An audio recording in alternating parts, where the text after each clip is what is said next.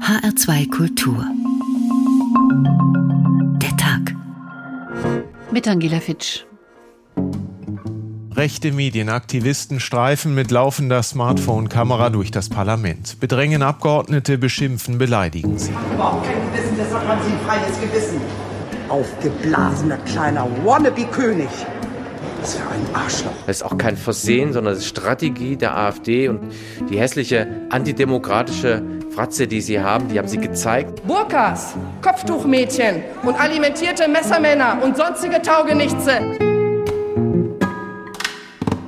Es ist das spätpubertäre, pöbelnde Auftreten. Es ist eine unglaubliche sprachliche Verrohung mittlerweile da. Ein zur Regel entarteter Doppelpass untergräbt Staat und Demokratie. Das wollen wir nicht. Sehr beliebt ist es, wenn Frauen ans Mikrofon gehen, wo es dann also reduziert wird auf Äußerlichkeiten. Das ist natürlich einfach unerträglich. Entgrenzung, Entgrenzung von Sprache, Entgrenzung von Umgangsformen, die in diesem Parlament traditionell waren. Wir sammeln all diese Vorfälle jetzt und wollen sie gemeinsam dann der Staatsanwaltschaft auch übergeben. Wenn es direkt im Bundestag ist, dass Kollegen bedrängt werden, dann muss dagegen vorgegangen werden. Und im Übrigen von der AfD sind wir auch nichts anderes gewohnt.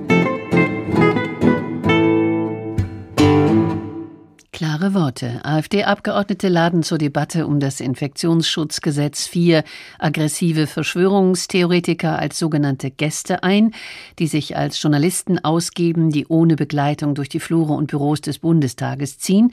Mit gezückter Smartphone-Kamera beschimpfen sie Abgeordnete und Mitarbeiter, kritisieren deren vermutete Zustimmung zu der Gesetzesvorlage. So geschehen vergangene Woche.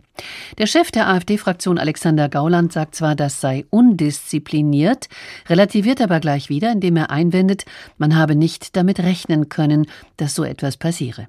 Empörung aller Orten, von einem Angriff auf die Demokratie ist die Rede, von einer überschrittenen Schmerzgrenze. Denn seit dem Einzug der AfD 2017 in den Bundestag, so berichten Parlamentarier, habe sich das Arbeitsklima grundlegend verändert, sei die Atmosphäre ungleich giftiger und angespannter, die Rhetorik im Plenarsaal durch die AfD um ein Vielfaches radikaler, rassistischer und feindseliger geworden. Ist es Zeit für eine harte Antwort? Zeit, die AfD als Gesamtpartei zum Verdachtsfall zu erklären? Zeit, das Querdenkerspektrum intensiver zu beobachten, das aus AfD, NPD, Reichsbürgern und anderen Corona-Leugnern besteht, die das Demonstrationsrecht systematisch missbrauchen?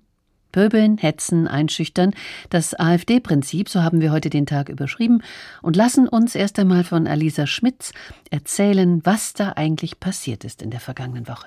Sie sind Verfassungsfeinde und Sie haben sich als Verfassungsfeinde hier geoutet in dieser Woche. Wir wissen, dass in Ihren Reihen Nazis sind. Herr Kollege Hampel. Ich lasse mich hier nicht als Nazi beschimpfen. Herr Kollege, Herr Kollege Hampel, ich rufe Sie zur Ordnung. Dieser Streit ist der bisherige Höhepunkt eines Eklats, der am Mittwoch seinen Anfang fand. Es geht um geladene Gäste der AfD und um Abgeordnete, die durch sie im Bundestag bedrängt wurden. Angefangen hat alles hiermit. Möchte Herr Altmaier nichts sagen oder? Das ist schade. Ein Video geteilt auf Twitter, auf dem eine Frau zu sehen ist, die Bundeswirtschaftsminister Peter Altmaier bedrängt und beschimpft. Es ist der Tag, als über das neue Infektionsschutzgesetz im Bundestag abgestimmt wird. Draußen stehen tausende Demonstranten und drin ziehen vier Gäste der AfD, unter anderem Vertreter rechter alternativer Medien, durch die Gänge des Reichstags und fangen an, mehrere Abgeordnete zu bedrängen und zu filmen.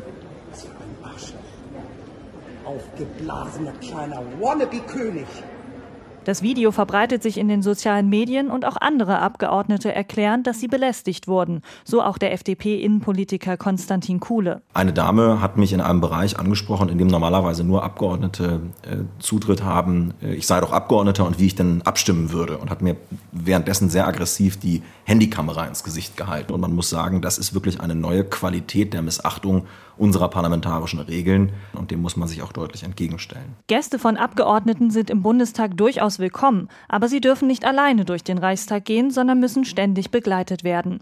Die AfD weist die Vorwürfe erst zurück. Das Thema wird am nächsten Tag vom Ältestenrat debattiert. Anschließend stellt AfD-Fraktionschef Alexander Gauland klar, ja, die Gäste wurden von Abgeordneten der AfD eingeladen, sie könnten aber nichts dafür, dass die Gäste quasi verloren gegangen sind. Es waren Gäste von zwei Abgeordneten.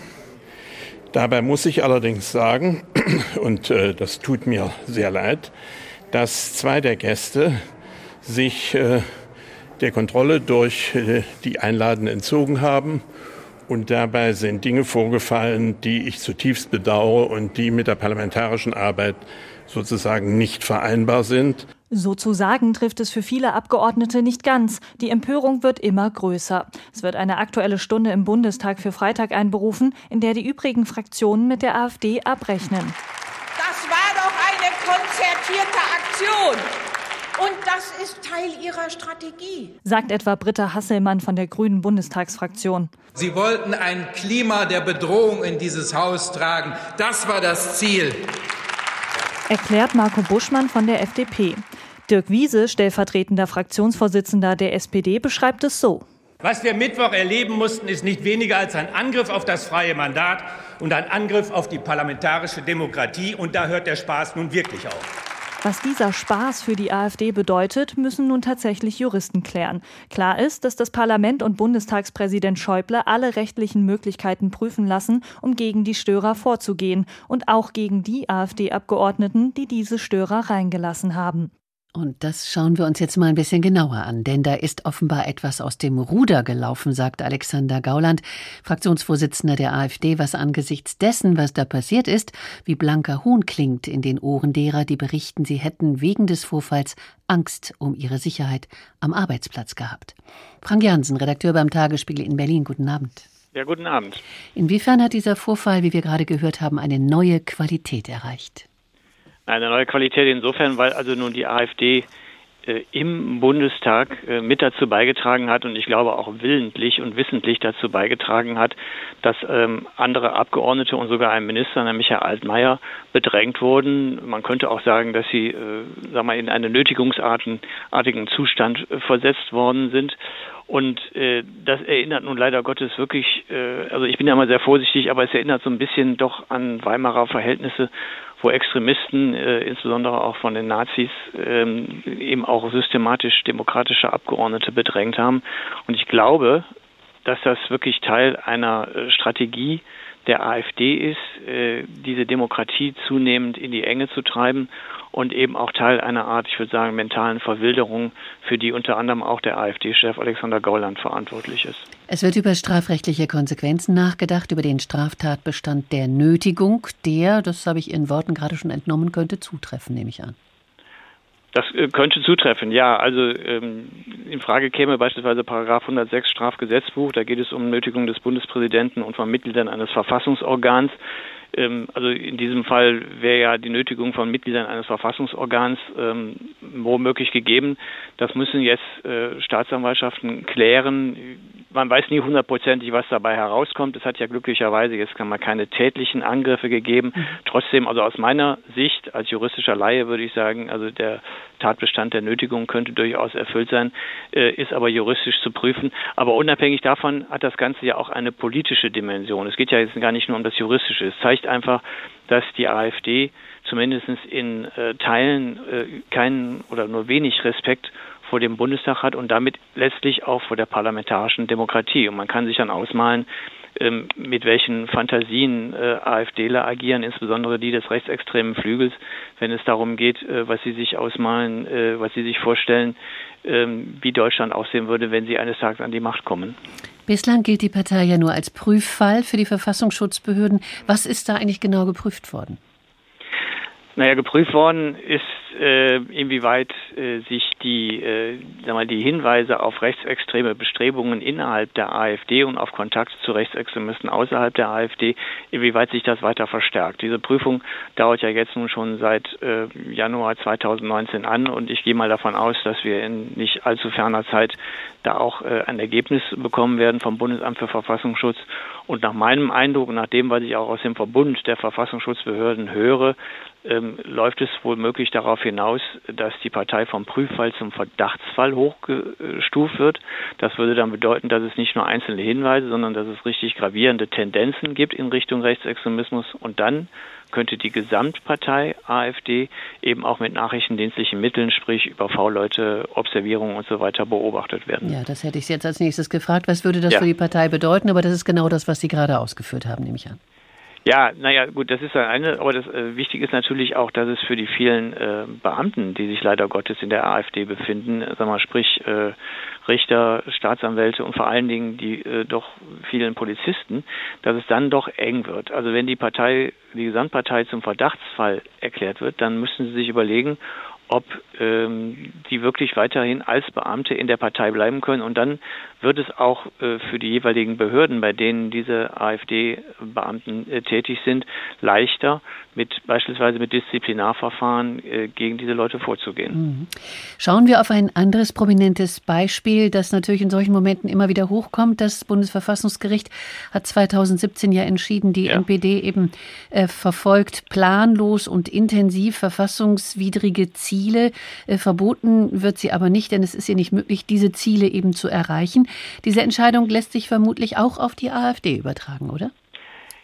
Ja, sie lässt sich auf die AfD insofern übertragen, weil das Bundesverfassungsgericht ja inhaltlich der NPD bescheinigt hat, dass sie glasklar verfassungsfeindlich mhm. agiert. Es ging sogar so weit, dass das Bundesverfassungsgericht festgestellt hat, es gebe eine Wesensverwandtschaft zum Nationalsozialismus bei der NPD.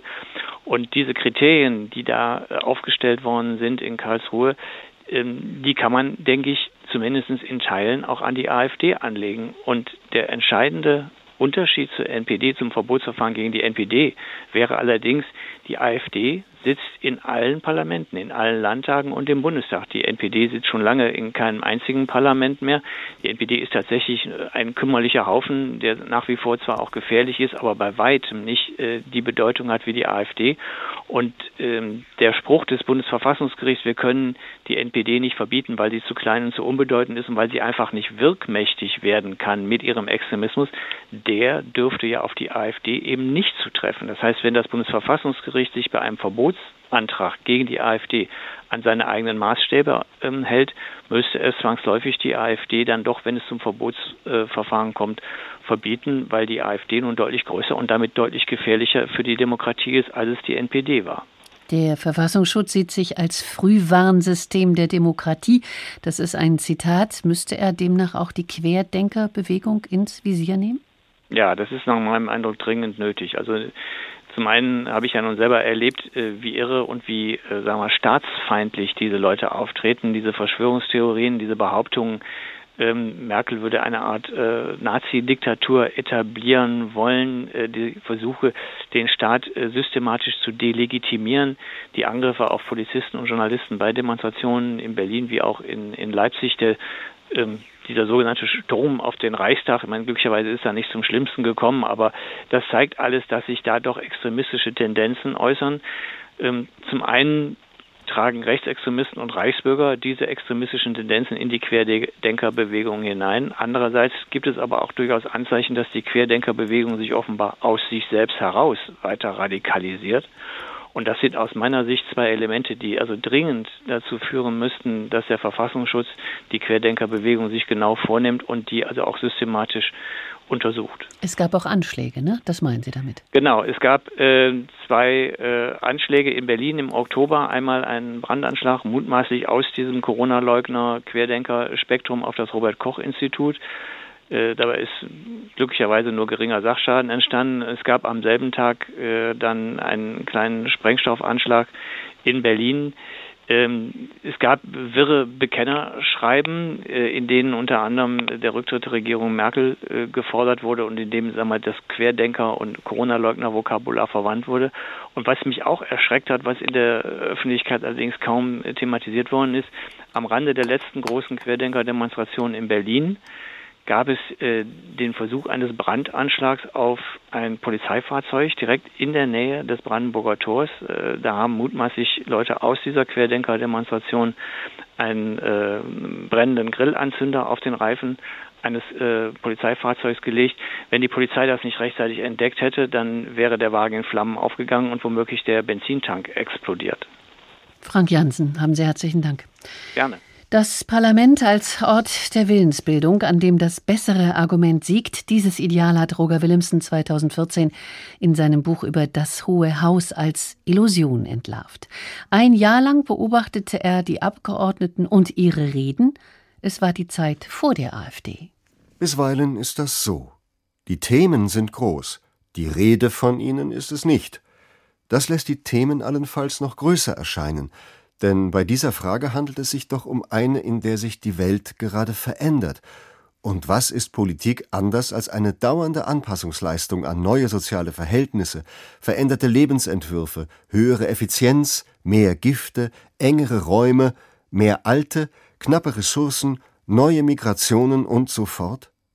Man kann alle diese Veränderungen verfolgen, die Lebensformen suchen, die sie beantworten, in der Politik hat sich irgendwann bei den meisten Fragen ein Vorrang des Strategischen durchgesetzt, in dessen Schatten sich alles andere bewegt. Man siegt nicht durch Einfühlung, sondern durch Kalkül und Technik. Falsch also die Vorstellung, ein Politiker verließe am Ende das Hohe Haus und habe primär etwas für die Menschen erreicht oder verloren. Es gibt sicher die Überzeugten in allen Parteien, auf allen Feldern, auf den vorderen wie auf den hinteren Bänken – es gibt jene, die es gut meinen und die falschen Mittel haben, jene, die dauernd Brücken suchen zum Witz, zur Beleidigung, zum Schulterschluss. Es gibt die von der eigenen Fraktion Marginalisierten, die Übersehenen und Übergangenen, die Geparkten und jene, die gerade kapitulieren und erlöschen. Das Hohe Haus von Roger Willemsen, der Tag in H2 Kultur, heute eine Sendung über das AfD-Prinzip Pöbeln, Hetzen, Einschüchtern. Ein Eklat im Parlament, nicht der erste und vermutlich nicht der letzte, den die AfD provoziert. Auch verbal werden stets Grenzen überschritten, dann zurückgerudert und am Ende in den sozialen Medien die Ernte eingefahren. Es sind die Grenzen des Sagbaren, das, was strafrechtlich nicht relevant ist, immer knapp vorbei und ziemlich daneben. Christoph Scheld hat einige Beispiele zusammengestellt, bei denen die AfD mit diesen Grenzen experimentiert, sozusagen ein Worst-of. Beleidigung, Verleumdung, üble Nachrede. All das ist es eben meistens nicht, wenn wir über die Rhetorik der AfD reden, denn das sind Begriffe aus dem Strafgesetzbuch, das wissen auch die Politikerinnen und Politiker der Alternative für Deutschland. Deren Sprache segelt vielmehr am strafrechtlichen Abgrund entlang, ohne runterzufallen. Und das geht so. Variante 1. Bilder erzeugen. Was gute Radiojournalisten lernen, hat auch die AfD verstanden. Kino im Kopf. Kann man auch am Rednerpult des Deutschen Bundestags machen. Burkas, Kopftuchmädchen und alimentierte Messermänner und sonstige Taugenichtse. Alice Weidel war das, AfD-Fraktionsvorsitzende im Bundestag, bei der Generaldebatte im Mai 2018. Den Ordnungsruf vom Bundestagspräsidenten nimmt sie in Kauf. Kommen wir zur Variante 2, historische Vergleiche. Die lässt sich übrigens auch gut mit Variante 1 kombinieren, also mit einem Bild rein in die Geschichte. Unvergessen Alexander Gauland, Weidels Co-Fraktionsvorsitzender. Aber liebe Freunde, Hitler und die Nazis sind nur ein Vogelschiss in über 1000 Jahre erfolgreicher deutscher Geschichte. Juni 2018 war das und Gauland zu Gast bei dem Bundeskongress der AfD-Nachwuchsorganisation Junge Alternative in Thüringen. Alexander Gauland kann uns auch gleich die nächste Variante vorführen. Nummer drei Analogien aus anderen Bereichen. Zur türkischstämmigen Integrationsbeauftragten Aydan Özoğuz sagte er: Ladet sie mal ins Eichsfeld ein und sagt ihr dann, was spezifisch deutsche Kultur ist. Danach kommt sie hier nie wieder her und wir werden sie dann auch Gott sei Dank in Anatolien entsorgen können.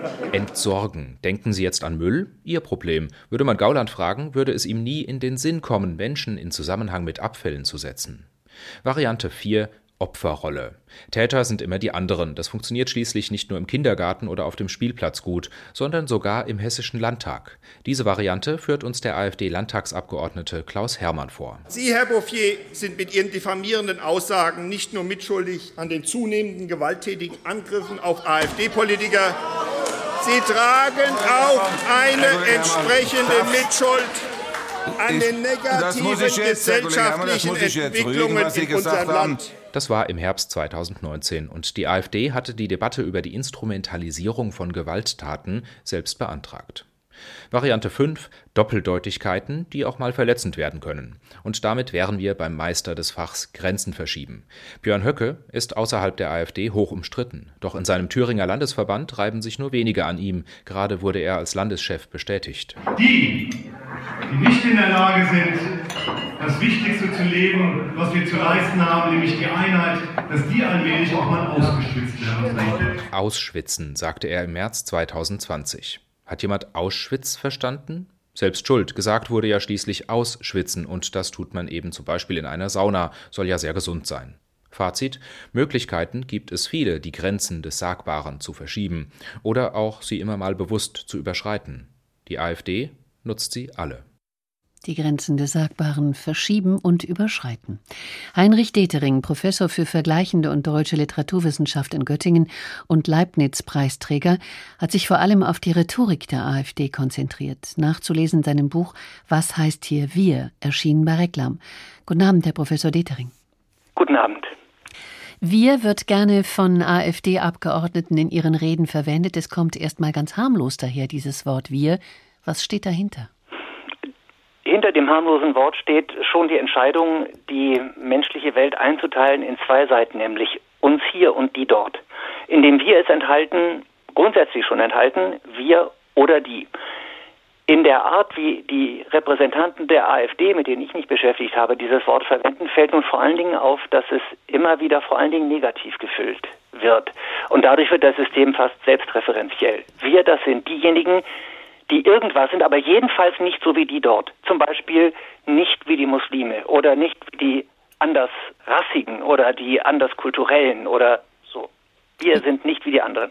Wie würden Sie diese Sprache charakterisieren? Was ist das Spezifische an Oh, da gibt es eine Reihe Merkmale, sonst hätte ich das nicht so lange schreiben müssen. Aber es ist sicher wichtig, dass die Ausgrenzung die erste Bewegung ist, die auch davon ablenkt, dass über die Binnen Differenzierung und die Selbstdefinition große Uneinheitlichkeit besteht. Ähm, man weiß nicht genau, wer dieses Wir in sich ist, aber man weiß jedenfalls, wovon es sich abgrenzt. Und das Zweite ist eben, dass damit Feindbilder konstruiert werden müssen. Das Dritte ist, dass die Feindbilder häufig sehr beiläufig konstruiert werden, im Anschein einer Selbstverständlichkeit, einer Natürlichkeit, als sei das doch schon klar. Und äh, viertens glaube ich, ist wichtig, dass das wiederum so geschieht, dass die Betonung nicht auf dem liegt, was eigentlich gesagt werden soll, sondern auf irgendeinem Signalwort, von dem man hofft, dass es Aufmerksamkeit erzeugt. Das Wichtige ist aber nicht das Signalwort, zum Beispiel Vogelschiss, mhm. an dem sich dann öffentliche Debatten festmachen, auf das sie reinfallen, könnte man auch sagen. Das Wichtige ist das, was in der Umgebung dieses Wortes gestanden hat und was als Subtext mitläuft und scheinbar unstreitig ist. Schauen wir mal auf die Umgebung. Die Hitlerzeit sei nur ein Vogelschiss in über tausend Jahren erfolgreicher deutscher Geschichte. Ein Satz aus dem Munde von Alexander Gauland. Viel diskutiert, verurteilt. Was meint er eigentlich mit tausend Jahren? Ja, das war so eine Stelle, an der man das besonders gut zeigen kann, glaube ich. Der Vogelschiss war, vermute ich, gezielt eingesetzt, um maximale Aufmerksamkeit zu erregen, um so etwas wie Diskurshoheit zu bekommen, die Schlagzeilen zu gewinnen die tausend Jahre erfolgreicher deutscher Geschichte, die sind das, was äh, als Gegenbild mitläuft und was das eigentlich Sonderbare ist. Denn erstens schon, woran bemisst sich eigentlich der Erfolg einer Geschichte? Ist es überhaupt eine Geschichte, die tausend Jahre lang läuft und dann wird abgestimmt über ihren Erfolg? Worin sollte der bestehen? Das zweite ist, warum sind es gerade tausend Jahre? Denn die deutsche Geschichte, auf die Gauland sich hier bezieht, ist ja länger als ein Jahrtausend. Es soll die Assoziation des tausendjährigen Reiches, also einer mythischen Größe deutscher Geschichte und einer durch die Nazis mitbestimmten mythischen Größe deutscher Geschichte hervorgerufen werden. Das heißt, hinter diesem Satz verbirgt sich sowohl eine politische Denkweise, eine Ideologie, aber auch eine völkische Denkfigur? Ja, und es schwingt, glaube ich, auch mit, wie in sehr vielen Äußerungen, vor allem von Gauland und Höcke, der Wunsch, die NS-Zeit entgegen allen vordergründigen Beteuerungen, die NS-Zeit einzubeziehen in diese Größenzeit. Also bei äh, Höcke gleich nebenan, in derselben Veranstaltung sogar, ist das ganz explizit gemacht. Da endet die große Zeit der deutschen Geschichte im Jahr 1945 und nicht 33. Dann beginnt die schreckliche Zeit der alliierten Besatzung unseres Vaterlandes. Ähm, Gauland geht so weit nicht, aber indem er die Metapher vom tausendjährigen Reich anklingen lässt, spielt er sozusagen durch die Hintertür die Nazis mit herein. Sie gehören irgendwie zu diesem Geschichtsraum. Das mag jetzt ein kühner Sprung sein, aber sehen Sie Parallelen zwischen dem Weltbild und der Aufforderung eines Donald Trump und der AfD-Ideologie? Ja, ich glaube, dass die rhetorischen Strategien, die von in diesem Fall Gauland, äh, Höcke und Weidel ähm, verwendet werden, sehr erfolgreich verwendet werden, denen von Donald Trump verblüffend ähnlich sehen. Denken Sie an Weidels äh, ja ähnlich umstrittene Äußerungen von den Kopftuchmädchen und Messermännern. Das perfide war nicht die Beschimpfung selbst. Das richtig perfide war eigentlich die scheinbare Natürlichkeit, als sei klar, als verstehe es sich von selbst, dass zu dem muslimischen Mann das Messer so gehört wie, jetzt, wie zur muslimischen Frau das Kopftuch. Solche Art von Unterstellungen in Begriffsbildung verwendet Trump am laufenden Band, schon seit dem Wahlkampf 2015, mit Lying Ted Cruz, Crooked Hillary Clinton, Sleepy Joe Biden. Heftet seine abwertenden polemischen Merkmale so an die Namen, als sei klar, dass das zusammengehört. So wie wir sagen, Karl der Große oder Ivan der Schreckliche, so sollen wir sagen, die verschlagene, korrupte Hillary oder der schläfrige Joe. Es soll hängen bleiben. Und so soll am Messermann, am muslimischen Mann in Deutschland die tödliche, bedrohliche Waffe hängen bleiben. Dafür gibt es viele Beispiele. Es ist ganz viel darüber nachgedacht worden, wie man dieser Sprache, dieser Rhetorik und diesen sich dahinter verbergenden Denkfiguren Paroli bieten kann. Haben Sie eine Idee? Mein Eindruck ist, zunächst äh, muss man sich nicht ins Boxhorn jagen lassen. Also ich sage Eindruck, weil ich selbst immer wieder der Provokationskraft dieser Angriffs, dieser Aggressionsrhetorik erliege. Man sollte sich nicht ins Boxhorn jagen lassen, die Ruhe bewahren, auf Kontexte achten. Nicht nicht gleich sagen, aber wie können Sie diese Zeit als einen Vogelschiss bezeichnen, eine verständliche Reaktion, sondern sagen, in was für einem Zusammenhang haben Sie das Wort Vogelschiss gerade gebraucht? Was war Ihr Gegenbild? Welches Geschichtsbild setzen Sie voraus, wenn Sie so reden? Dann werden Zusammenhänge sichtbar, die die Redner häufig verbergen wollen. Und meine Erfahrung im Reden mit solchen Leuten ist, dass sie das verunsichert, wenn man ihnen sozusagen auf die ideologische Schliche kommt. Heinrich Detering, Professor für Literaturwissenschaft an der Uni Göttingen, haben Sie herzlichen Dank.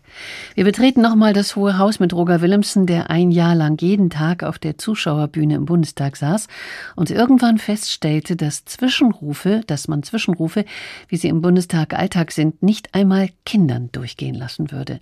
Sein Buch erschien 2014, also bevor die AfD in den Bundestag einzog. Der Saal leert sich indessen rapide. Auch von den sechs Tribünen sind nun vier unbesetzt. Ich gehe vor die Tür und lutsche draußen, denn nur hier darf ich es, das Bundestagsbonbon. Das hatte mir noch gefehlt. Oval, hellrosa und parfümiert mit Kirscharoma ist es.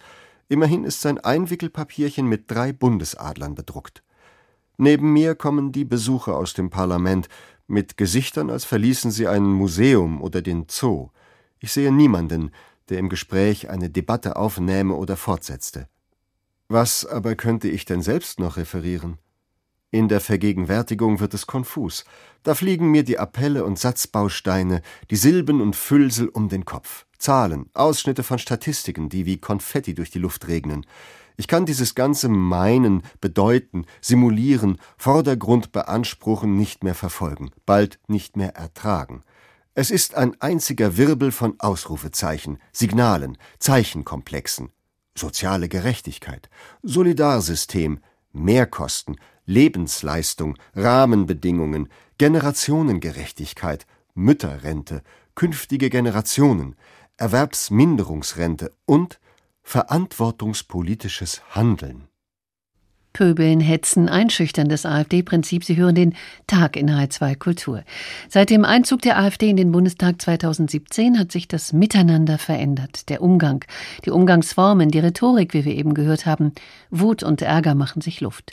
Der Geschäftsführer der Unionsfraktion Michael Grosse-Brömer von der CDU hat vor ein paar Tagen gesagt, man sei es ja gewohnt, dass die AfD in jeder Woche versuche, die parlamentarischen Abläufe zu stören. Sie wolle damit das Ansehen des Bundestages in den Dreck ziehen, was bedeutet, dass ein System dahinter steckt. Birgit Schmeitzner über die Veränderungen der Debattenkultur im Bundestag und wie Abgeordnete anderer Parteien die AfD erleben. Im Bundestag wird um die richtige Politik gestritten, rhetorisch mehr oder weniger geschliffen, die einen wählen das Florett, die anderen den Holzhammer. AfD-Redner gehen meist robust ans Werk, bekommen dafür auch ordentlich Kontra. Anders ist es bei dem, was aus den Reihen der Fraktion am rechten Rand mit gedämpfter Stimme gesagt wird, zu leise, um ins Protokoll aufgenommen zu werden, aber laut genug für die Ohren der FDP-Politikerin Marie-Agnes Strack-Zimmermann, die keinen halben Meter entfernt ihren Platz hat. Sehr beliebt ist es eben, wenn Frauen ans Mikrofon gehen, betrifft überwiegend äh, Kolleginnen der linken Fraktion, der SPD und den Grünen, wo es dann also reduziert wird auf Äußerlichkeiten. Und das ist natürlich einfach unerträglich, despektierlich, Häme und Geschmacklosigkeiten. Die Grünen-Politikerin Claudia Roth ist eine beliebte Zielscheibe, wobei sie im Gegenzug nicht zimperlich ist, wenn sie als Vizepräsidentin des Bundestages die Sitzung leitet und ihr unangemessenes Verhalten von AfD-Politikern auffällt. Roths Kollegin im Präsidium, die linken Politikerin Petra Pau, beklagt, die AfD habe den Umgang mit politischen Gegnern grundlegend verändert.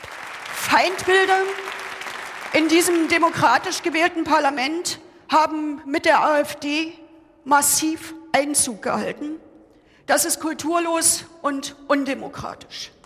Die FDP-Politikerin Strack-Zimmermann findet es auffallend, dass sich AfD-Abgeordnete abseits von Kameras durchaus anders verhalten, dass sie sogar Nähe suchen zu denen, die mit ihnen nichts zu tun haben wollen. Man merkt, dass da durchaus, wenn die einzeln unterwegs sind, sie darunter leiden und das explodiert dann in der Gruppe weil man in der Gruppe eben zeigen muss, was für ein harter Kerl man ist. Oder es passiert ganz nebenbei, etwa in einer Bundestagskantine, wie die langjährige SPD-Abgeordnete Barbara Hendricks erzählt.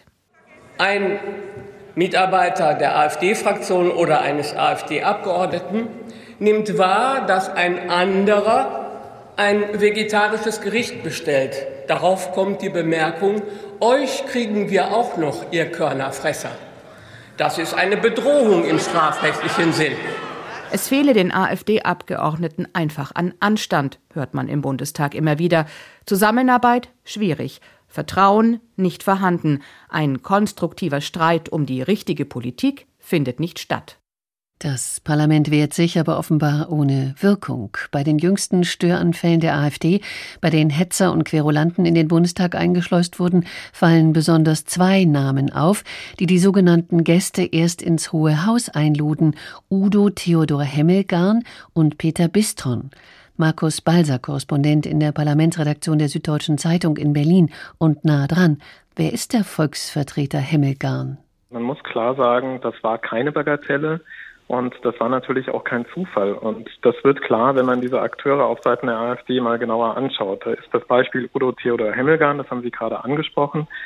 Das ist ein Abgeordneter, der schon seit 2017 inzwischen im Bundestag sitzt und der beteiligt gewesen ist an dieser Aktion der Störer, weil er einen rechten YouTuber, ähm, Thorsten Schulte, in den Bundestag auf sein Büroticket eingeladen hat und man muss ganz klar sagen, dieser Udo Hemmelgarn, der ist kein unbeschriebenes Blatt in der AfD. Er ist schon lange dabei, er ist 2013 Gründungsmitglied dieser Partei gewesen und man weiß beispielsweise über ihn, dass er alternative Wissenskongresse mitorganisiert hat. Man weiß auch, dass er in seiner Zeit als Bundestagsabgeordneter äh, nicht durch besonders viele politische Initiativen aufgefallen ist, sondern eher durch obskure Reisen. Er war beispielsweise 2018 in Syrien und hat dort ranghohe Assad-Vertreter besucht, was die Bundesregierung scharf kritisiert hat. Und er ist durch eine Privatreise auf die Krim aufgefallen. Dort hat er ein Wirtschaftsforum, ein Kremlnahes, besucht und äh, dabei seinen Diplomatenpass damals benutzt. Und schon damals wurde ihm vorgeworfen, dass er da seine parlamentarischen Freiheiten deutlich missbraucht. Hört sich so an. Eine rechte Aktivistin attackiert äh, Bundeswirtschaftsminister Peter Altmaier. Diese Attacke hat der AfD-Abgeordnete Peter Bistron ermöglicht. Das ist die andere Figur, die wir uns gerne ein bisschen näher anschauen wollen. Was ist über ihn bekannt? Ja, also auch in diesem Fall muss man sagen, nein, ähm, kein Zufall und auch kein unbeschriebenes Blatt in der AfD. Äh, Peter Bistron wurde 2017 ähm, vom Bayerischen Verfassungsschutz schon beobachtet wegen seiner damaligen Nähe zur, zur rechtsextremen identitären Bewegung.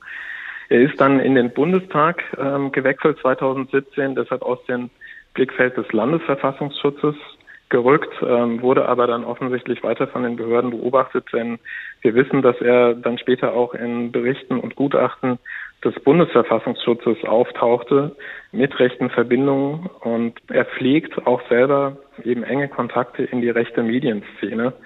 Und man muss schon sagen, es war bezeichnend, ähm, als sich sein Fraktionschef Alexander Gauland im Freitag dann am Freitag im Bundestag für ihn entschuldigt hat, und da sah man Herrn Bistron im Hintergrund lächeln, milde lächeln Und ich glaube, das sagt einiges über die Rolle, die er da gespielt hat. Die AfD, Sie haben es angesprochen, hat sich für diesen Vorfall entschuldigt. Alexander Gauland hat gesagt, das Verhalten der AfD sei unzivilisiert und gehöre sich nicht, schickt aber gleich hinterher, das habe man nicht ahnen können. Sehen Sie da ein Muster, wie die AfD mit selbstprovozierten Skandalen umgeht? Da kann man absolut ein Muster erkennen. Das zieht sich auch durch die vergangenen Jahre und das ist immer das Muster, einen Tabubruch geschehen zu lassen oder selbst mit daran, äh, selbst mitzuwirken und sich dann eben im Nachhinein davon zu distanzieren. Und es gibt da diverse Beispiele. Wenn Beatrix von Storch in der Flüchtlingskrise bei Twitter mal gefragt wurde, wollte etwa Frauen mit Kindern an der grünen Wiese den Zutritt mit Waffengehalt verhindern, da hat sie äh, ganz knapp gesagt, ja. Und einen Tag später dann zurückgerudert mit der Erklärung, es sei ein technischer Fehler gewesen, sie sei von der Maus abgerutscht. Es gibt den Bundestagsabgeordneten Stefan Kräuter, der Hitlerbilder verschickt hat.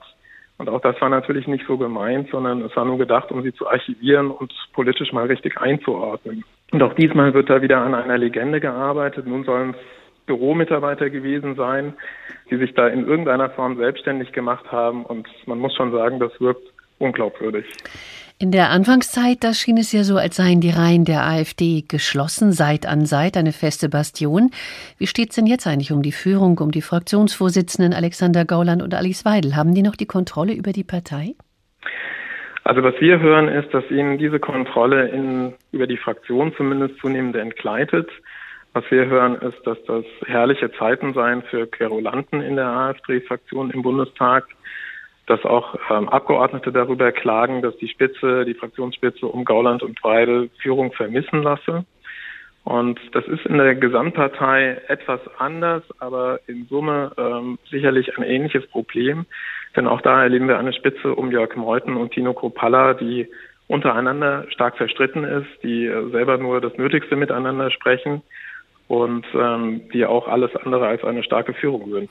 Und das ist natürlich problematisch, wenn ich das vielleicht noch sagen darf, denn wir, wir, sprechen ja hier über die größte Oppositionspartei im mhm. Bundestag. Mhm. Und wer sind die, die Gauland und Weidel beerben könnten, die im Hintergrund äh, in der Partei arbeiten, vielleicht irgendwelche Strippen ziehen? Gibt es da Personen, die zu nennen sind?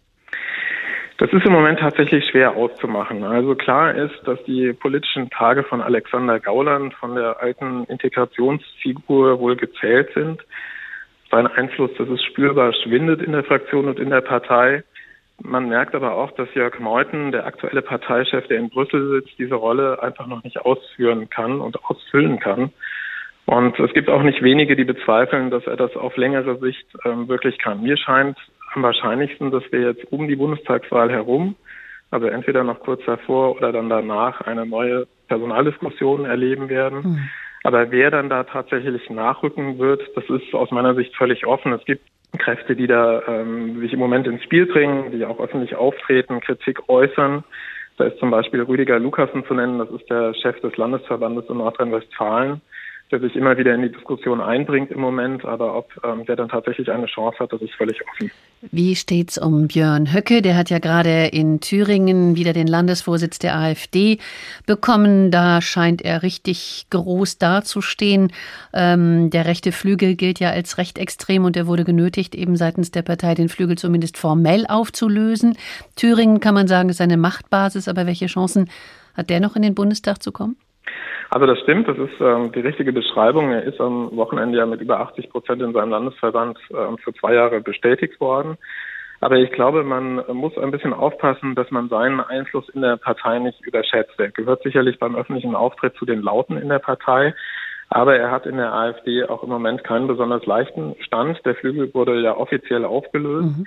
Und sein Counterpart Andreas Kalbitz, der für ihn und seine Bedeutung auch sehr wichtig ist, weil er der wichtige Stratege im Flügel war, ist aus der Partei gedrängt worden und das ist auch in der Folge für Höcke nicht zu unterschätzen.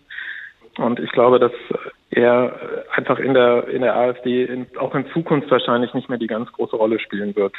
Markus Balser von der Süddeutschen Zeitung haben Sie herzlichen Dank. Wir treten noch einmal literarisch ein ins Hohe Haus mit Roger Willemsen, der ein ganzes Jahr lang die Debatten im Bundestag verfolgte und sehr nüchtern konstatierte, wenig geeignet, Begeisterung und Bürgergefühl zu wecken. Eine Misere. Hören Sie mal. Oft kann ich die Person in den Worten nicht erkennen und die Haltung nicht hinter der Sprache. Es tanzt durch die Luft, dass es einem den Atem nimmt. Man möchte raus auf die Plätze, auf die Bürgersteige, möchte etwas von dem finden, was Menschen umtreibt und ganz ohne parlamentarische Repräsentation ist. Man möchte der Rede entkommen und etwas wirklich Gemeintes, Belastbares hören, etwas der Ironie des Geredes Entzogenes. Ja, und man möchte die Frage beantworten können, was bedeutet eigentlich Gesinnung im Parlament? Oder ist dieses Hohe Haus vielleicht die Institution, in der Gesinnung erst gesucht wird? Wo könnte man sie entdecken? Wo produziert sie politischen Mehrwert? Und warum ist es so schwer geworden, Gesinnung überhaupt zu finden? Es sei denn, man begegnet ihr wie einem Lockstoff, der dem beigemengt wird, was das Mann in allem geschehen ist. Die Parlamentsrede, so leidenschaftlich sie sich gibt, informiert eigentlich nur noch Plenum und Öffentlichkeit über eine Position, trägt aber nicht mehr zur Entwicklung von Positionen bei. Deshalb ist der Aufwand an Überzeugungsarbeit nur noch rhetorisch, die Rede für das Abstimmungsverhalten gleichgültig. Im Grunde braucht also niemand mehr gute Reden im Parlament zu halten.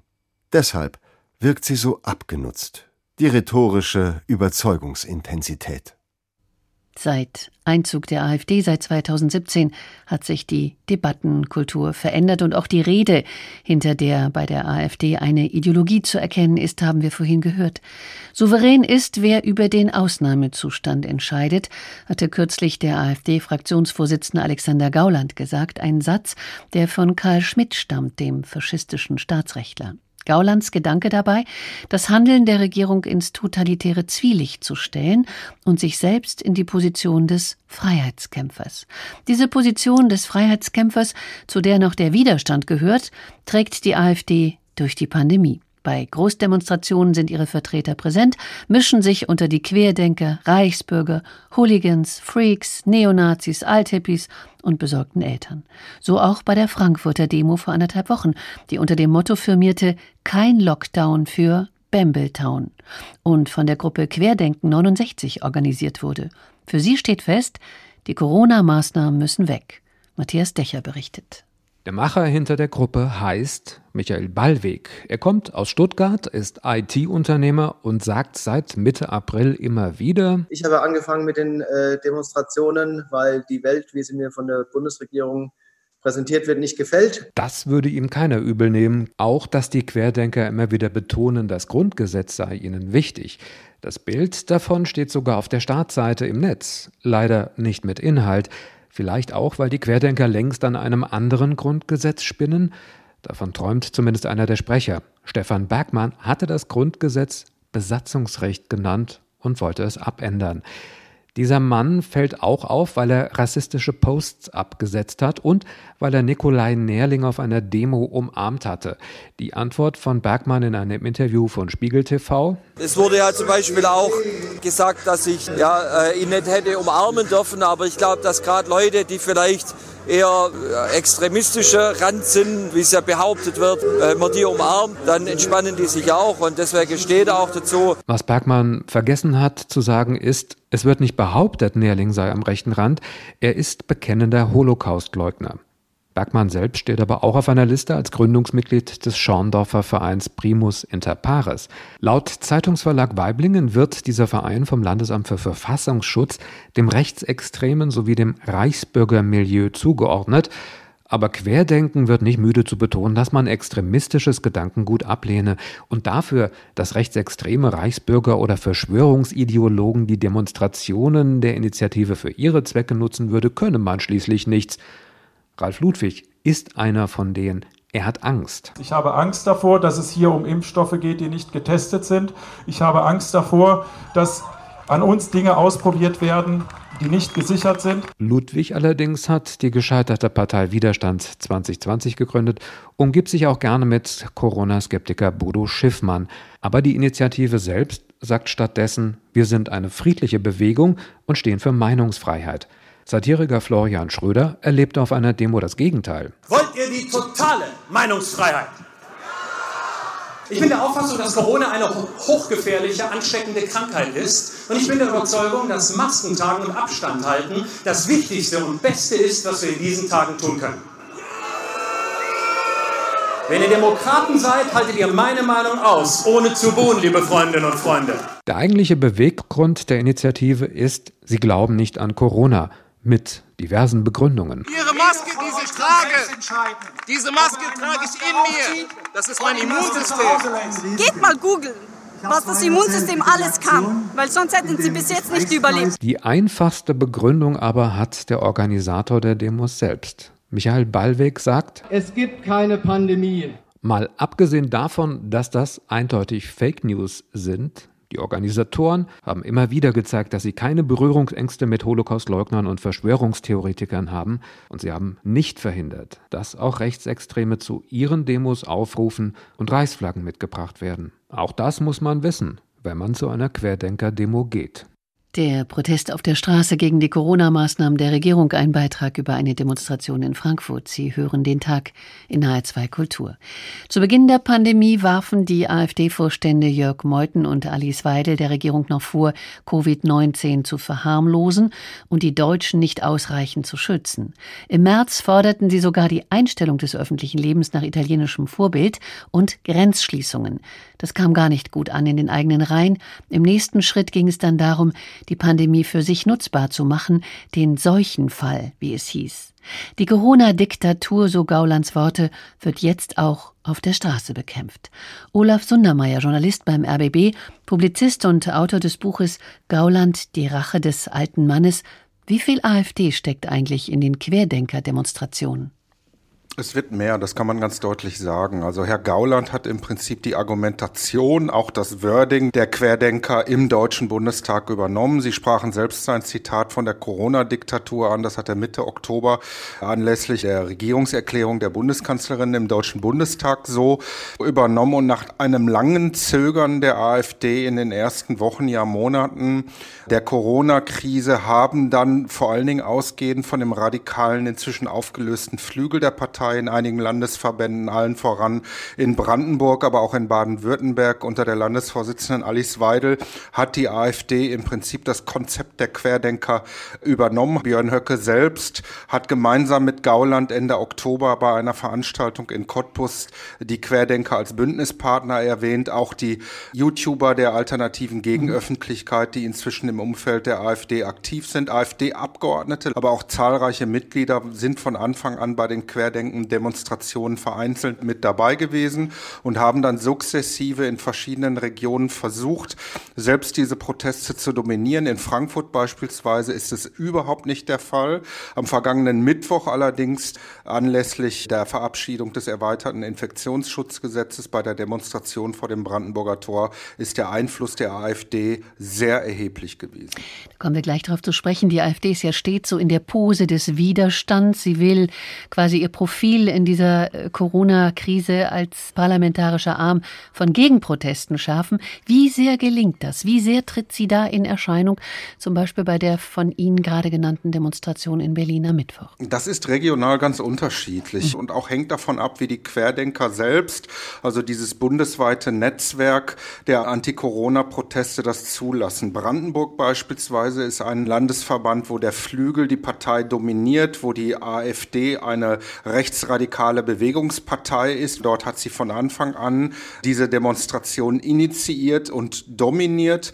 Und genau diese Leute, die aus dem Schatten, aus dem Umfeld von Andreas Kalbitz und seinem Nachfolger Hans-Christoph Berndt, eine wichtige Figur, haben einen ganz entscheidenden Einfluss bei dieser Demonstration am Mittwoch gehabt, wo wir eine konzertierte Aktion erlebt haben auf der Straße und in dem Parlament, das Zusammenwirken beider Ebenen für das Alexander Gauland steht seit dem Höhepunkt der Flüchtlingskrise, wo er selbst Pegida zu einem Bündnispartner erklärt hat.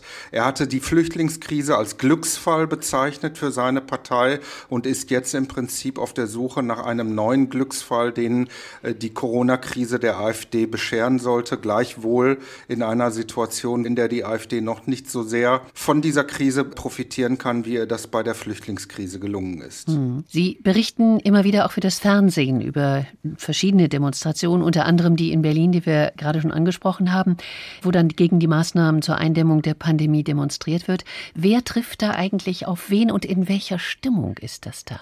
Also wir haben am vergangenen Mittwoch im Gro Anhänger der Querdenkenbewegung gehabt aus verschiedenen Bundesländern, die sehr stark mobilisieren konnten mit 7.000, 8.000 Menschen. Das ist eine sehr hohe Zahl, wenn man bedenkt, dass man dort mittwochs vormittags zusammengekommen ist. Im Berliner Regierungsviertel, da sind sämtliche Gruppierungen der rechtsextremistischen Bewegung insgesamt dabei, harte Neonazis, Hooligans, die AfD, zahlreiche Reichsbürger, die verbleiben verbleibenden Teile der NPD sind mit ihren Führungsfunktionären insgesamt dort vertreten. Das Großteil dieser Menschen sind aber Leute, die Sie möglicherweise auch in Frankfurt sehen, bei Querdenker-Demonstrationen in Baden-Württemberg, in, in Bayern, wo man den Eindruck haben kann, das sind im Prinzip äh, Menschen aus dem bürgerlichen Lager, die sich diesem Protest relativ frühzeitig angeschlossen haben, sich aber sukzessive über den Einfluss der Rechtsextremisten radikalisiert haben. Am Mittwoch würde ich sagen, dass der Großteil der Demonstranten dort auf der Straße schon Demonstrationserfahrungen Vorerfahrung hat, auf zahlreichen Demos in den vergangenen Monaten äh, gewesen ist und sich als Teil dieser Bewegung mit radikalisiert hat. Das haben wir zuletzt in Leipzig gesehen, wo es ja zu dieser Eskalation gekommen ist vor zwei Wochen. Und äh, die Demonstration in Berlin ist im Prinzip die Fortsetzung dessen gewesen, was wir in Leipzig beobachtet haben. Allerdings, und das ist die Besonderheit, gespiegelt durch die Ereignisse im Parlament, bei denen die AfD eine ganz entscheidende Rolle hatte. Widerstand leisten, für Freiheit kämpfen, da werden darwinistische und auch wirtschaftliche Motive mit Freiheitsrhetorik vermischt.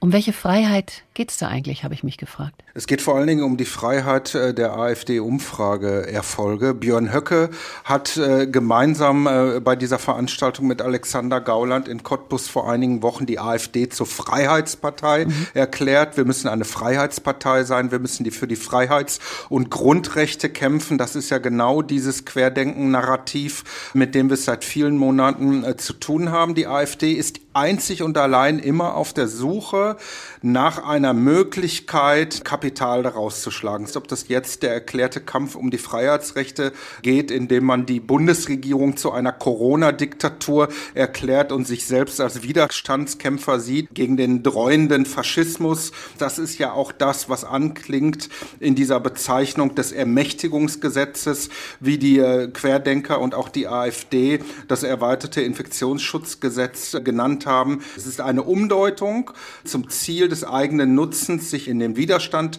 zu setzen zu der Politik der Bundesregierung und sich an die Spitze dieser Widerstandsbewegung als einzige noch funktionierende Opposition in Deutschland zu setzen. Es ist eine Strategie der AfD, da das Thema Freiheit und Freiheitsrechte zu strapazieren. Olaf Sundermeier, haben Sie Dank.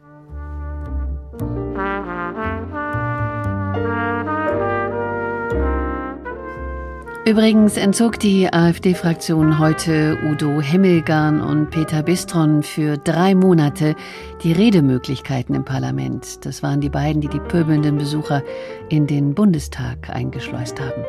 So viel zum AfD-Prinzip. Das war uns ein Tag wert, nachzuhören in der ARD Audiothek oder als Podcast unter www.hr2.de. Mein Name ist Angela Fitsch. Ich wünsche Ihnen einen anregenden Abend.